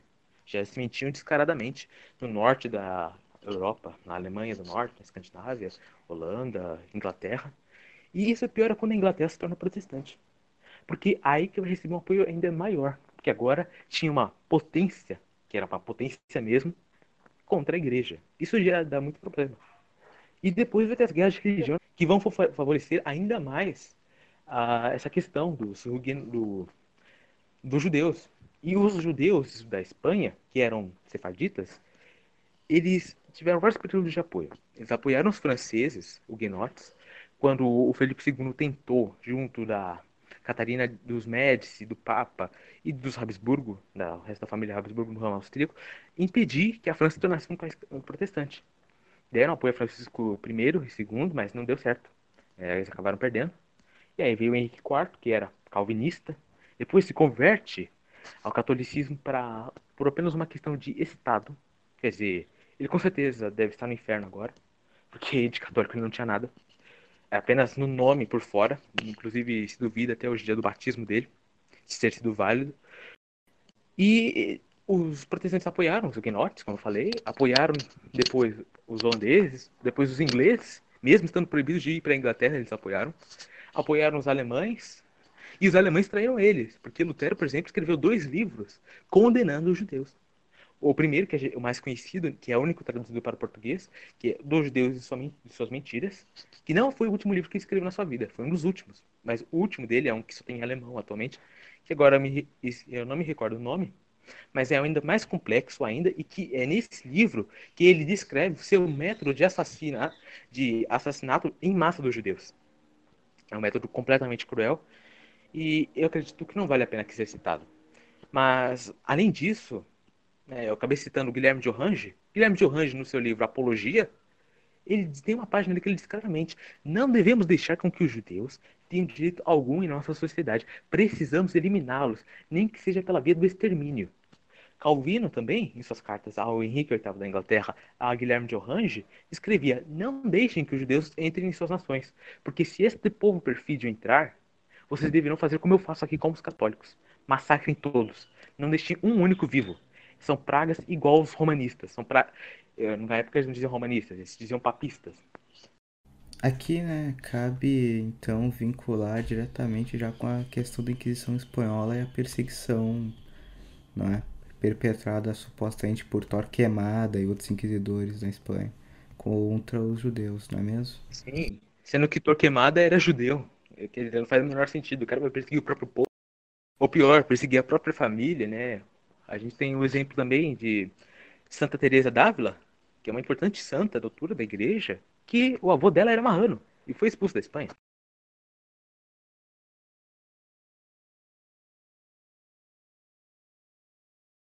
É, Semag, tá me ouvindo? Sim, sim e tentam sempre retratar, né, como se ele fosse o maior monstro. Sim, existente. que tivesse feito lavagem cerebral nele. Foi uma das figuras na Inquisição mais caluniada, se não a mais, de todas, não é? Como, Sim. sendo que depois você vê que os historiadores mais sérios relatam ele como um homem piedoso, que praticava muitas penitências, com ele próprio, né? Por exemplo, dormia no chão, não, não comia carne, esse tipo de coisa. Sim. E, e, se você for ver, por exemplo, Isabel de Castela, que ele era confessor pessoal dela, ele, quando houveram, antes da expulsão dos judeus, é claro, crises com os marranos, que a população ameaçava matar eles, ele que aconselhava a Isabel a dizer, olha, promulgue algo, que dará mais liberdade aos judeus e que irá impedir com que a população é, possa massacrá-los. Porque a Espanha, antes de Isabel de se casar com Fernando de Aragão, era, digamos, uma terra de ninguém. A população tinha medo de ladrões, assassinos a todo instante. Mandavam, reinavam e mandavam, faziam o que queriam. Era realmente um, um reinado assim, da perfídia judaica, é o caos espalhado. Havia pessoas, por exemplo, que tiveram que ser teriam que ceder 60% da sua propriedade, às vezes 100% para ver sua família inteira é, livre de perseguições, de bandidos, assassinos, que só estavam ali por interesses econômicos. Quer dizer, não era mais aquele reino do século XIII, o Império Leonês, que era o misto das culturas moçárabe, judaica e cristã, sabe? Fazia aquela compilado, é, aquela união assim perfeita e que não se havia divergências. Um lado contribuía ainda mais com o outro. Não era mais aquela coisa. Inclusive, era dito, ah, segundo as pessoas do próprio tempo, dizia assim, era preferível morar nas taifas islâmicas, ou em Granada, no que sobrou delas, é claro, do que morar em Leão. Porque Leão era um antro de degeneração total. Sim. Alguém gostaria aqui de incluir alguma coisa sobre a perseguição né, na Inquisição Espanhola? Suposta Inquisição? É, voltando aí a essa questão do, de Carlos V, é bom também lembrar que depois da Batalha de Bulber contra os saxões, foi aí que começou uma onda maior de propaganda é, contra a Inquisição Espanhola, né? Porque como os protestantes perderam né, com a espada, eles pensaram, vamos então usar a propaganda. E foi daí que partiu o logo já, logo já no século XVI, não é algo recente, toda essa propaganda em cima é, da Inquisição. O que eu gostaria de notar aqui, que eu acho mais notável, o que se usa o codinome de Montanos, como se fosse uma vítima da Inquisição Espanhola. E foi a partir das descrições de Montanos que esses boatos se espalharam, até mesmo esses instrumentos que eu havia falado antes, que ele não usava o nome especificamente, ele só descrevia o instrumento. Foi a partir dessas descrições que esses instrumentos foram forjados, a partir das, das dos relatos de Montanos, os falsos relatos de Montanos. Quando foi investigado, nada foi achado. Então, é, nós vemos então que os protestantes, o quão baixo eles foram a, a ponto de perder a guerra e partir para a imprensa. E o que, que eles iriam fazer contra a imprensa? Eles não poderiam, no caso, é, fazer uma guerra. Né? E isso, isso para mim foi uma, um tanto covarde dos protestantes. E também, indo no gancho de Carlos V, depois que Filipe II assumiu, Filipe II ele manteve a, a Inquisição é, como estava na verdade, foi até o, se dizer, o auge. É, e nós sabemos do caso do filho dele, Dom. É, esqueci agora, agora, me falhou a memória do, do nome do filho dele.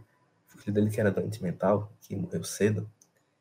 E que os protestantes, se aproveitando desse fato, eles usaram a fato da morte que era doente, ah, certo? É, a, a, a, acabei até me recordando do nome do filho dele. O nome do filho dele é Dom Luciano, que morreu bem jovem. A narrativa que os protestantes fizeram é uma coisa absurda. Até hoje, inclusive, acredito que alguns teatros fa é, façam essa, essa peça que Felipe II é, tinha que controlar o seu filho que estava é, é, sendo influenciado pelos protestantes e por isso Filipe II fez todo um esquema para matá-lo. Se Filipe II fosse matar o próprio filho. Essa foi a narrativa feita pelos protestantes. Tudo isso para tentar sujar a imagem da Inquisição espanhola, até porque na própria narrativa deles falam que um inquisidor foi que convenceu Felipe II a assassinar o próprio filho, para conter essa suposta heresia de Dom Luciano. Assim, nós vemos mais uma vez aqui quão baixo foram usar até a morte do próprio filho para tentar é, promover é, toda essa onda contra a Inquisição. O Etrusiano, né, gostaria de acrescentar alguma coisa, como já tinha mencionado anteriormente? Uh, então, eu queria falar um pouco sobre a, a questão, né, um dos supostos mártires populares da Inquisição mais moderna, que foi Giordano Bruno, né? E um dos grandes problemas da questão de Giordano Bruno é que, muito provavelmente, e vocês vão entender o porquê que eu estou falando provavelmente, com certeza, ele também cometeu outros crimes, além dos que quais ele foi condenado. Porque Giordano Bruno era praticante de algo que uma heresia tremenda que é conhecida como panteísmo.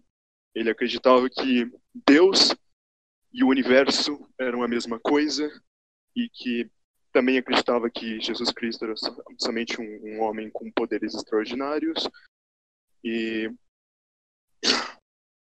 ele acreditava em várias coisas. Ele praticava coisas semelhantes à alquimia, etc. De forma completamente doentia. Mas o que vinha ao caso é que o julgamento de Giordano Bruno, quando mesmo foi condenado, durou cerca de oito anos. Oito anos é muito tempo para um processo inquisitorial. E a grande questão é que a maioria das coisas do julgamento de Giordano simplesmente o que nós temos é coincidentemente um resumo. E nesse resumo do julgamento dele ele está sendo apenas acusado de blasfêmia e heresia. E sim ele cometeu esses dois esses dois delitos essas duas gravidades mas o ponto é que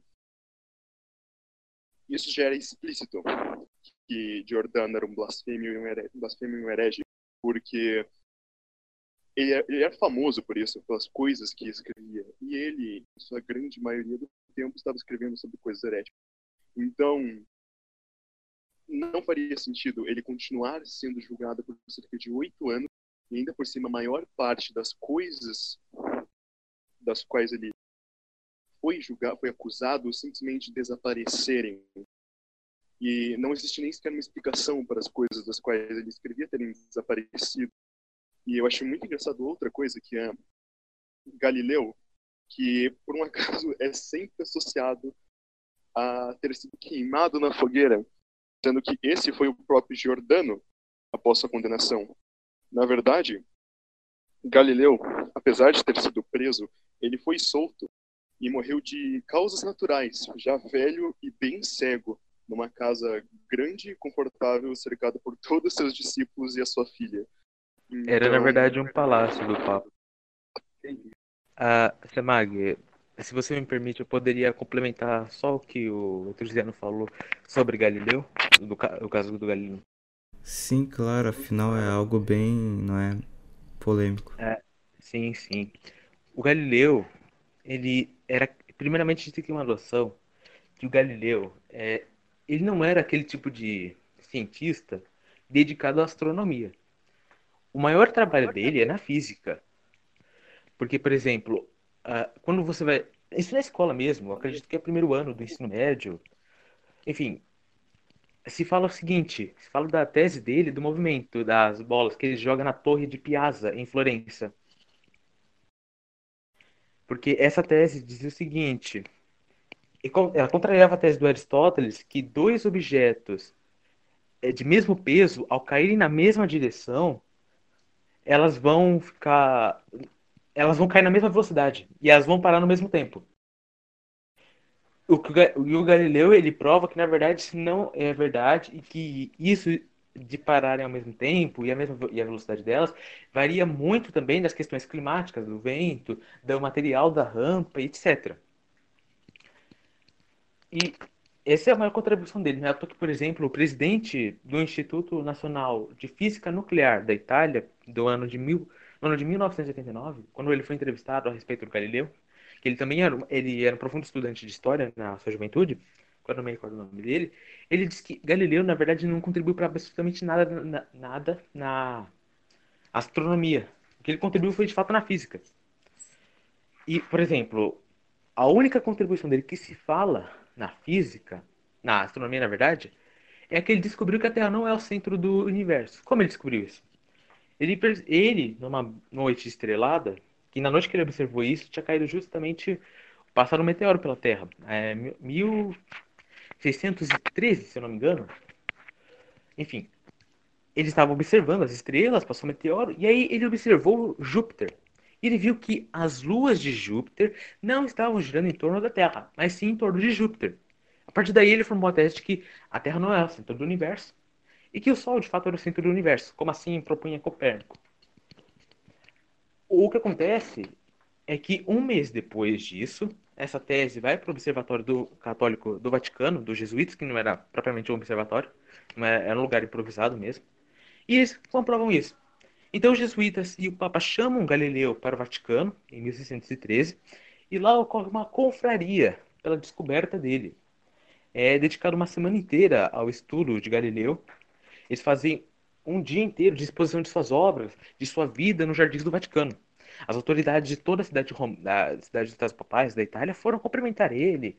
E os jesuítas ainda marcaram um dia de debate somente com ele a respeito dessa nova descoberta, dessa nova descoberta que ele tinha feito. Pois bem, ele ficou muito prestigiado na corte romana. Mas é que morava o erro.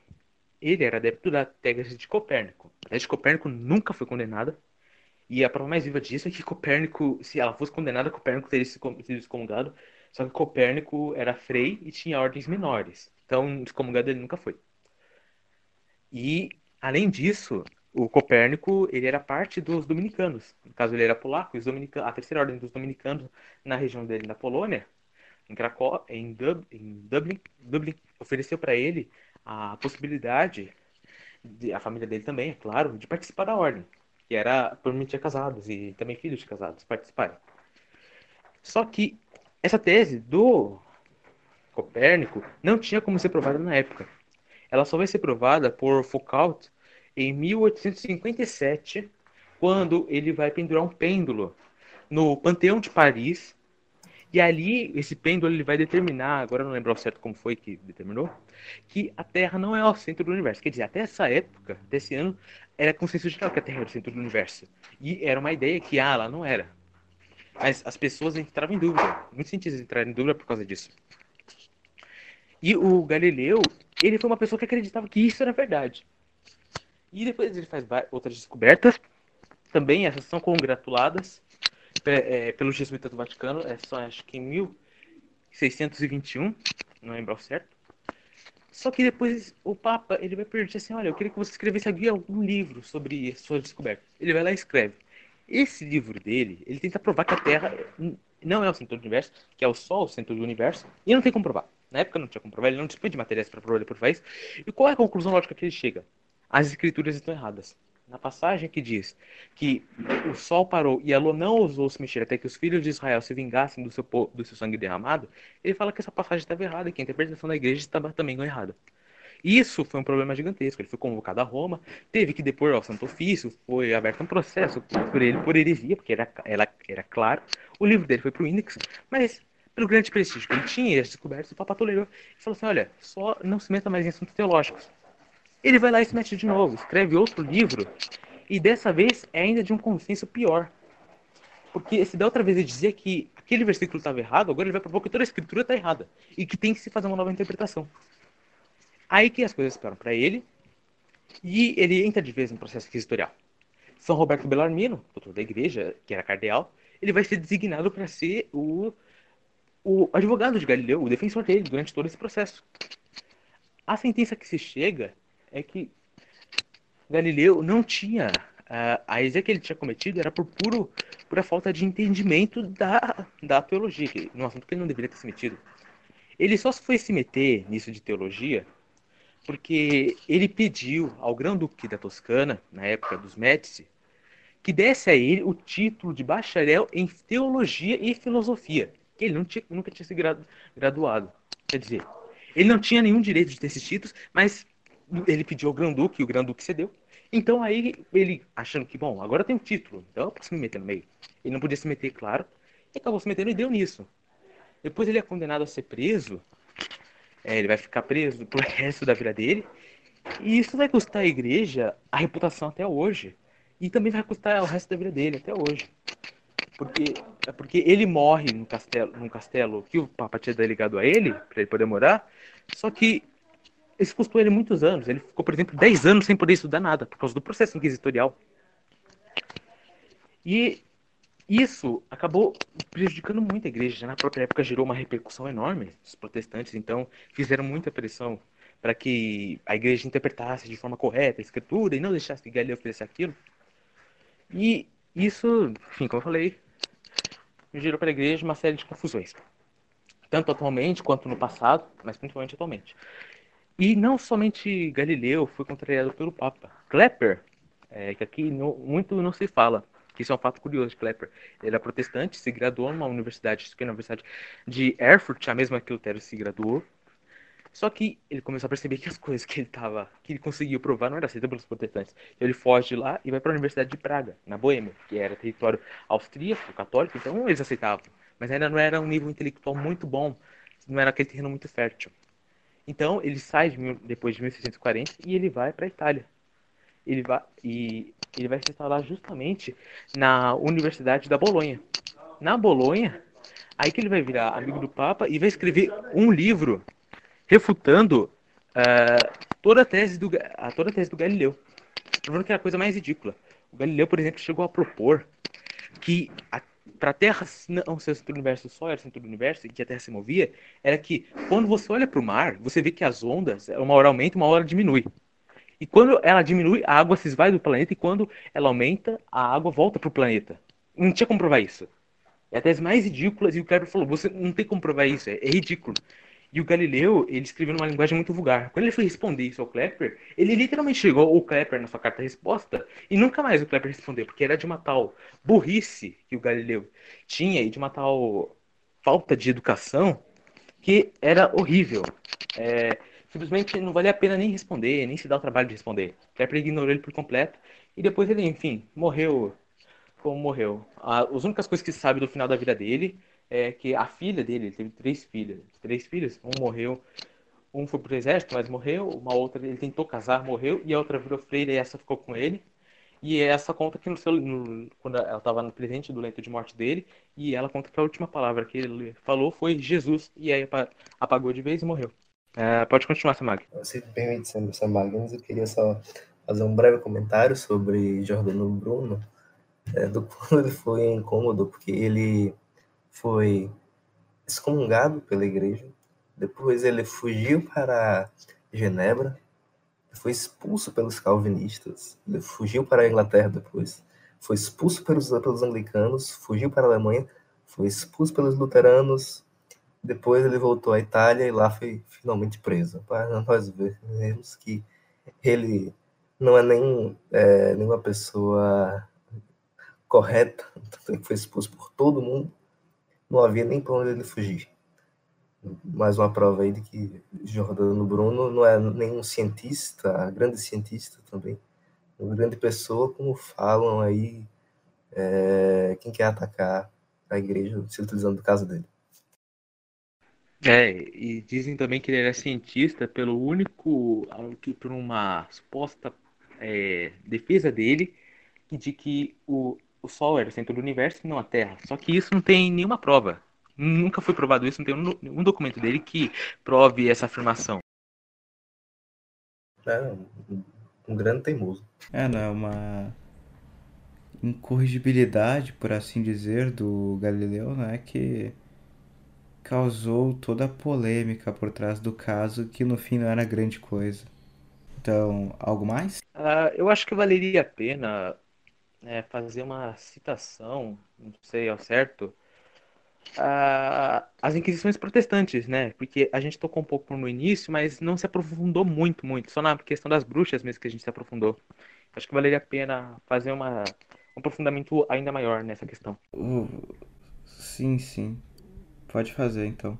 É, bom, como eu disse anteriormente, o Lord Caesar e o Etrusiano também já disseram, os protestantes é, eles tiveram grande. É, nas inscrições deles, o Estado e a Igreja andavam juntos. Então não era como nas inscrições católicas, que esta, o Estado é uma coisa, a Inquisição é outra e a Igreja também é outra. Não era uma coisa separada, era tudo unido. Então meio que Deus, para nos estados protestantes, ficava abaixo do Estado. Porque se o príncipe desejasse assim mudar sua interpretação de Deus, Deus deixaria naquele instante de ser aquilo que se interpretava desde o início. Se ele quisesse, por exemplo, entender que Deus era uma planta, então todo mundo teria que acreditar naquilo, e quem não acreditasse era considerado herege e, portanto, deveria ser morto. Como Calvino fez na, em Genebra, e ganhou até o apelido de cidade de vidro. E Guilherme de Orange na Holanda, Henrique VIII na Inglaterra, uh, e os Knipperdoling, né, Knipperdoling, que era holandês, judeu, na, na cidade de Münster. Só essa cidade de Munster que eu também citei, eu só vou dar uma aprofundada aqui, porque eu não me lembro de muito ao certo dos dados, dos nomes das pessoas, porque são nomes bem complicados, como por exemplo Kini Perdoling, é, são nomes assim, uma mistura de holandês com alemão, parece que tem um pouco de inglês, é, são nomes estranhos mesmo. Mas basicamente, a cidade de Munster é uma cidade norte da Alemanha, na região da Alta da Westfália. E é uma cidade muito, foi muito conturbada no início do século XVI, porque os batistas se instalar, instalaram lá. Então, pessoas como Eskilstik e Perdoling dominaram a cidade e praticaram uma ditadura é, teocrática. Por exemplo, o ditador dessa cidade, que era Knipperdoling, eu estou repetindo bastante o nome dele, mas só para ficar claro, ele chegava a dizer, por exemplo, que Deus tinha lhe otorgado o mesmo direito que Moisés tinha de ter 84 esposas místicas. E por isso que ele fazia, literalmente, ele ia nas casas dos maridos e estatizava as mulheres. Depois ele promulgou uma lei que abolia todo o casamento. Então, todo casamento que foi realizado antes dele assumir o trono, antes de ele proclamar essa lei, estava abolido e tinha que se casar de novo. Se não se casasse, é, e não vivesse uma vida de devoção profunda, segundo o que dizia, teria que ser morto. Aí teve muitos casos de mulheres, por exemplo, que já tinham, é, já tinham o, ato, o casamento já tinha consumado e que quando foram para ele, tá, mas e nós que consumamos o casamento? Ele falou, bom, vocês são adúlteras, vocês são fornicadoras, estão pecando mortalmente, vocês vão ser mortas. Simplesmente ele matava mulheres só porque ele quis anular o casamento geral de toda a população a, a coisa em Munster era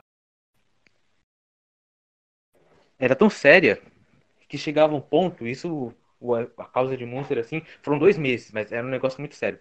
Que no segundo mês, depois do primeiro mês que se instaurou isso tudo, formou-se barricadas na cidade, porque o bispo de Munster saiu, era um bispo católico, então ele foi pedir ajuda aos católicos e luteranos para que se unissem, fazer uma trégua para atacar Munster o objetivo deles era Munster. Não é à toa que normalmente se fazem algumas piadas de Munster, né? Colocam aquele meme lá dos dois braços, né? A quebra de braços entre um homem branco e um homem negro. Aí colocam o homem branco como católico, o homem negro como luterano. E aí colocam onde estão os dois punhos deles juntos. É, combate contra os anibatistas de Munster. E porque literalmente foi isso. Ele pediu ajuda tanto para o imperador, para os príncipes protestantes, todos aceitaram ajudar. Munster foi devastada da noite para o dia pelos próprios, musterianos, a própria população, população local. Muitos fugiram também. E como eu falei, armava-se barricada local porque ameaçava se invadir o bispo, né, o antigo bispo da cidade ameaçou invadir a cidade se eles não cedessem e acabassem com aquilo, aquela coisa ridícula, que ninguém entrava, ninguém saía, era lei marcial. E se você entrava, você era pego num, uma, num inquérito gigantesco e qualquer erro era mais do que suficiente para você ir, ir para fogueira ou para forca. Normalmente naquela época eles preferiam mandar para forca do que para fogueira. Fogueira já é mais século XVII. E é, chegava um ponto que, por exemplo, o Kenny Perdoling ele exigia que todas as pessoas é, dessem as suas roupas, as calças, as blusas, enfim, para ele. Então todas as roupas ficavam com ele, todo mundo ficava pelado, nu, na cidade. E as refeições eram feitas de forma comunitária. Então todos iam para a cidade, imagina, é, para o centro da cidade, no caso, todos nus iam para o centro da cidade, se acomodavam sentando no chão. Um garoto nu, de 7 anos, jovem, criança, lia uma passagem da escritura e todos comiam. E quem comesse é mais do que era, do que era, como posso dizer, uh, que era que tinha que comer, por exemplo, você só podia comer dois pães e beber um copo de água. Se você comesse três pães, você era morto. Era um absurdo o negócio. Ele ainda se dizia que foi Cristo que o enviou. Ele disse ainda, ele nomeou 12 pessoas para serem os 12 apóstolos. E nomeou cada um com os nomes dos apóstolos: Pedro, Paulo, Tiago Maior, Tiago Menor, Mateus, etc. E foi falando: espalhai-vos o evangelho, porque Monster será a cidade que irá resistir ao apocalipse. Eles estavam previndo, previndo o apocalipse, como todo milenarismo protestante faz. É, toda, é, toda a cita protestante moderna dessa época, do início do protestantismo, fazia a mesma coisa. Ah, o apocalipse, logo, logo, os romanistas vão morrer, nós vamos sobreviver. Era, era esses absurdos.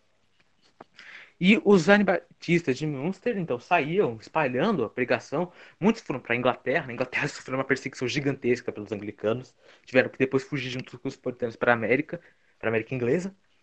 Na Alemanha, eles também sofreram muita perseguição dos luteranos e dos católicos, foram para a Holanda, os calvinistas acolheram eles de boa. Por parte também dos judeus, que ajudavam eles, e também por parte é, das questões dos, dos próprios calvinistas, já que eles eram holandeses, quem governava lá era holandês, eles aceitavam. Também tentaram enviar para a França, por exemplo, para converter o rei da França. Era um nível absurdo. Tentaram converter, acho que era Henrique II, é, o Henrique III da França, não lembro agora certo, tentaram converter ele ao anibatismo. Ele claramente não aceitou a conversão, nem quis saber, ele mandou matar. Mas, mesmo assim, é de um nível de impetulância que esses caras tinham gigantesco. E os munsterianos, além disso, é, tinha uma catedral em Munster, a catedral nem existe mais hoje praticamente. O, há resquício da catedral, mas se você entra na catedral, não tem altar. É uma catedral assim, sem altar. Porque o altar, todas as estátuas, tudo que era de ouro, eles derreteram, ouro, prata, enfim, metal, derreteram para formar armas, para formar objetos de barricada. Eles chegaram até mesmo a, a usar, tentar usar pólvora, que eles tinham algumas guardadas na cidade, mas era muito pouco, não sabiam utilizar. Montaram barricadas do pior tipo.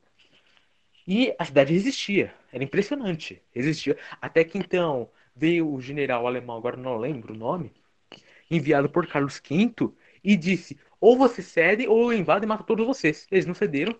Deu-se um tempo de 48 horas para se ceder, não cederam. Ele invadiu a cidade, acabou com tudo. Aí pegou-se os líderes protestantes, que eram três, matou os três, matou dois. O outro, eles, o outro decidiu se confessar, mas no final também foi morto. A brutalidade mesmo. Quer dizer, nada mais digno do que o que ele fez. Porque ele praticamente fez, matou e expulsou 50% da população da cidade de Münster. E daí que surgiu a, a seita anibatista, que ela se espalhou por todo mundo. Por isso que é comum, historiadores, é claro, falarem que não pode deixar o anibatista chegar no cargo político, chegar no poder, porque é de uma crença tão perfídia e tão nojenta que qualquer tentativa que eles tiverem de chegar ao poder deve ser barrada ao mesmo instante. A cidade de Munster é a prova viva. A doutrina de Batista até hoje não mudou. Eles só ficaram de uma forma mais branda para tentar parecer que são bonzinhos. Como todo calvinista, luterano, anglicano, todas essas pestes fizeram. Incluindo os judeus, é claro. Disfarçados de calvinistas, ou até mesmo assumindo serem judeus, judaizantes, eles mesmos praticavam isso e agora se banco de banzinhos e atacam a religião católica, que na verdade foi a única boazinha da história, foi a religião católica. Eles foram os, os como posso dizer, os lobos em pele de cordeiro. Para finalizar, não é? O Etrusiano salientou que tinha uma citação, não é, para fazer? Um lembrete sobre essa questão protestantes, justamente em tal período, de um pouco anterior, de deixar bem claro a relação católica as várias igrejas protestantes que basicamente perdão eh, poderia citar o um massacre de monges na abadia de São Bernardo de Bremen que foram simplesmente esfolados, tiveram suas peles arrancadas e ficaram pendurados nos campanários por bandas de protestantes. E também João Servete, que basicamente é o descobridor da circulação sanguínea e foi queimado em Genebra por ordem do próprio Calvino. E, bom, só aí a gente já percebe que a motivação das coisas são bem diferentes. é basicamente só esse parecer pequeno que eu queria dar. Perfeito. As altas trapalhadas protestantes, não é mesmo? Então, para concluir, algo mais a ser mencionado, a ser dito? Ou podemos finalizar? Uh, comentaram também aí sobre a meia-culpa do João Paulo II, né? Supostamente pedindo perdão pelos crimes da Inquisição. Sim, mas daí não é. É uma fraqueza conciliarista, né? Não, não é nem conciliarista, Semag. Se você for pegar o documento oficial, você percebe que João Paulo II diz claramente que, abre aspas, a igreja não tem medo de sua história. E se for provado os crimes dela, então nós iremos, no caso, ele referindo assim como o, o sumo pontífice, na, época, em dois, no ano 2000, queria pedir perdão ao mundo. Porque de fato era o correto. E ele disse ainda depois: só iríamos pedir perdão pelos crimes que cometemos. Quer dizer, ele não ia pedir perdão por toda a Inquisição. Com toda a Inquisição, não é? Querendo dizer, então, o que as pessoas tentam pregar como foi, não é? Ali deturpando a verdade, a realidade dos fatos. Sim, é um completo absurdo o que os jornais fazem. Por exemplo, teve um jornal argentino no ano dessa publicação que dizia que João Paulo II não somente pedia perdão é, pelos pecados da igreja na Inquisição, que ele nunca disse isso, mas também que ele estava oferecendo reparação.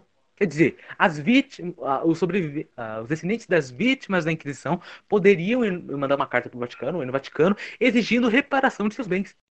Uh, e um detalhe sobre isso é que também foi dito pelo mesmo quando referia à questão da, do questionamento sobre uh, sobre a questão sobre os arrependimentos da Inquisição entre aspas etc ele disse não pode apoiar-se nas imagens do passado veiculadas pela opinião pública.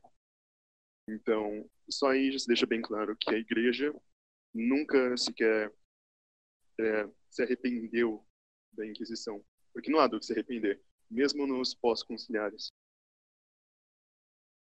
Sim. É, e, e, se me permite também falar, João Paulo II quis dizer foi é, pedir uma desculpa pelos erros dos filhos da igreja, não da própria igreja. Como nós já sabemos, a igreja ela é infalível. A igreja não peca, como quiseram dizer. Né? São somente os erros, alguns excessos que nós sabemos que infelizmente ocorreram, mas, claro, isoladamente. Sim. Uh, eu não sei assim se o Laucisor ou o Etrusiano também acharam interessante, né? comentar sobre fala, algumas historiador, historiadores que mentiram né, sobre a Inquisição. Por exemplo, uh, alguns padres americanos, americanos não, espanhóis, portugueses, que mentiram descaradamente sobre a Inquisição. Padres que vivenciaram e que mentiram da pior forma possível. Uh, posso falar então, Semag? Sim, claro. Uh, bom, eu já citei isso aqui umas duas, esse sujeito umas duas vezes, mas eu vou dar uma aprofundada nele e também de outras pessoas interessantes de se citar que são muito utilizadas como fonte biográfica e não são de nenhuma confiança.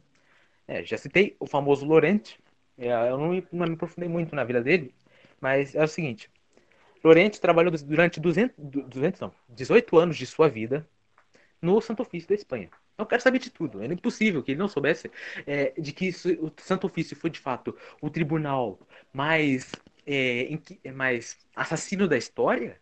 Então, obviamente, durante 18 anos de sua vida, ele contribuiu com esse tribunal. E por que então ele só foi falar depois que ele foi excomungado por ter revelado os segredos do Santo Ofício?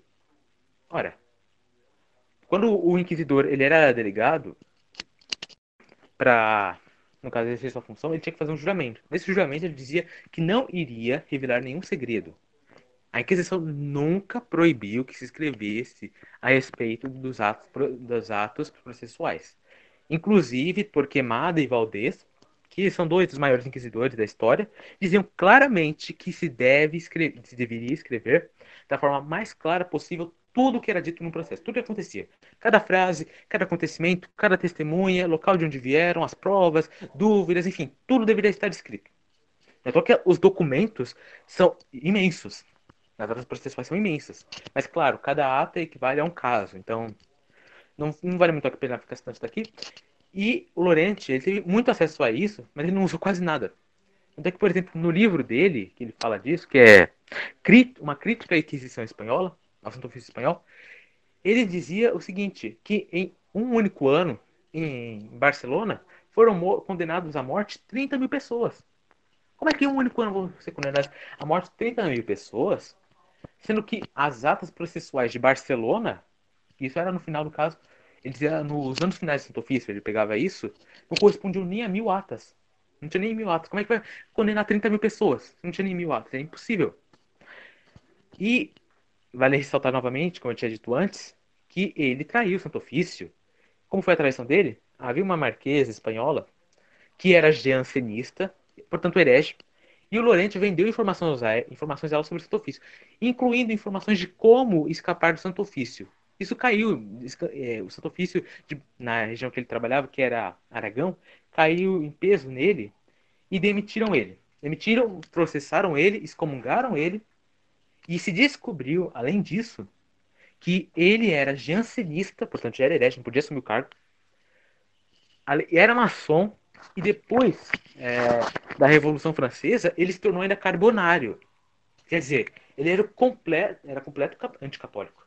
Da obra dele já fica clara que é anticatólica.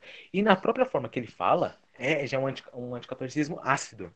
Ele fala, ela, por exemplo, quando ele vai se tratar do rei, ele fala: o rei concordava com as mortes que o cardeal de Toledo autorizava, porque o rei era complacente junto do, do papa.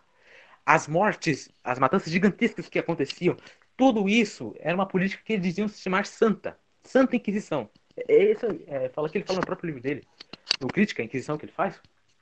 São absurdos que ele comenta. E o pior é que ele não é o único porque ele foi o mais divulgado, porque ele foi o primeiro historiador a comentar a Inquisição.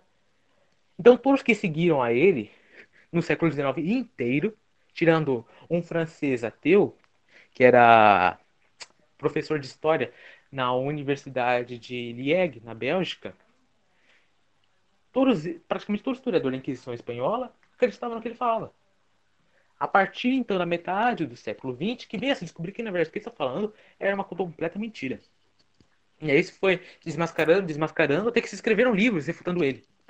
E no simpósio de 1978 em Cuenca, no Peru, se refutou ele. No simpósio de 1981 em Nova York, se refutou ele. E no simpósio de 2000 no Vaticano também se refutou ele.